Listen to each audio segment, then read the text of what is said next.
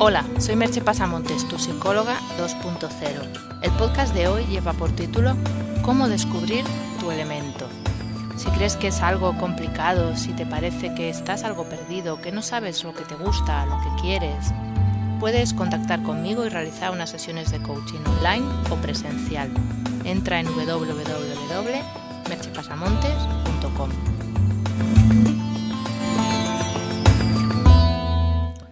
El pasado 28 de octubre tuve ocasión de estar en la Pink Sleep Party de Zaragoza, hablando de cómo descubrir tu elemento.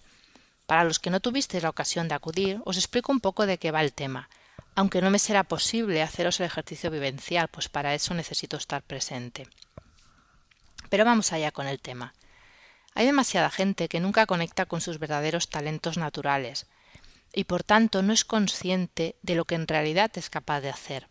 El elemento es un concepto creado por Sir Ken Robinson y aplicado en inicio a la educación de los niños. El elemento es el lugar donde convergen las cosas que nos gusta hacer y las cosas que se nos dan especialmente bien.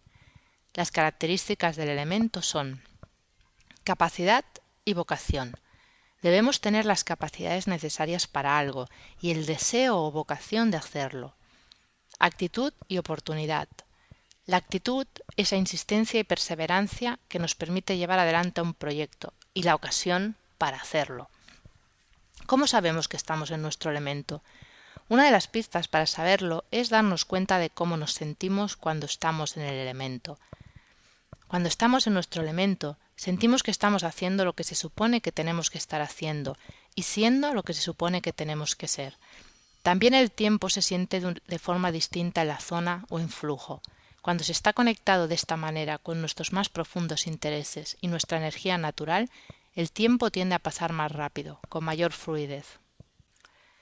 Pero lo que suele ocurrir es que no estamos en nuestro elemento. De hecho, eso es lo más frecuente. Y eso sucede por diversos motivos. Uno es por los límites de nuestros mapas mentales. Damos por hecho tantas cosas que no nos planteamos ni tan solo la posibilidad de que algo pudiera ser distinto, y esa limitación hace que no seamos capaces de ver cuál es nuestro elemento, o lo veamos pero lo rechacemos. También por las barreras externas. Existen las barreras personales, el miedo a la desaprobación, todo aquello que nos han dicho que podemos o no podemos hacer. También las barreras sociales, toda perdón, la presión que ejerce la familia y el grupo social al que pertenecemos, y por último, las barreras culturales, lo que es o no posible dentro de nuestra cultura. Por eso, una de las maneras de conectar con el elemento es tener un mentor o coach. Piensa que tal vez tengas que reinventar tu vida una vez encuentres tu elemento, o tengas que luchar contra la desaprobación de tu entorno. Un mentor o coach es alguien que te va a ayudar en estas cuatro áreas. Reconocimiento. Es prácticamente imposible vivir sin reconocimiento, cuando los demás no nos reconocen, nos están apartando del grupo y nos están condenando a la soledad. Que alguien nos reconozca es un modo de que nos afirmemos, de que nos sintamos queridos. Estimulación. No siempre es fácil seguir el elemento, y puede ser que perdamos fuerzas en más de una ocasión. Tener un mentor o coach nos ayuda en esos momentos de duda o debilidad. Facilitación. Uno mismo puede en determinados momentos quedarse bloqueado y no ver por dónde continuar, un apoyo externo es esencial en esos momentos. Y exigencia. Y también necesitamos en ocasiones que nos aprieten, que cuando pensamos en abandonar o estamos postergando lo que tenemos que hacer, nos empujen a continuar. Y para empezar a trabajar en la búsqueda de tu elemento, te dejo tres de las preguntas en las que trabajamos durante la sesión de Zaragoza. ¿En qué eres bueno? ¿Qué cosa haces con mucha facilidad y mejor que la media? ¿Qué haces cuando tienes un rato libre? Puedes pensar si es imprescindible encontrar tu elemento.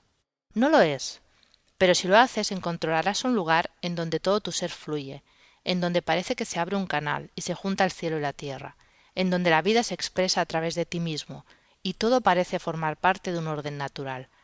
Espacio y tiempo fluyendo en sintonía con tu interior, un espacio en donde la libertad de ser tú mismo es posible. Puedes encontrar más información sobre lo hablado en el podcast o sobre mis servicios de terapia, coaching y mis libros en www.merchepasamontes.com. Hasta aquí el podcast de hoy. Te espero en el próximo podcast. Bye bye.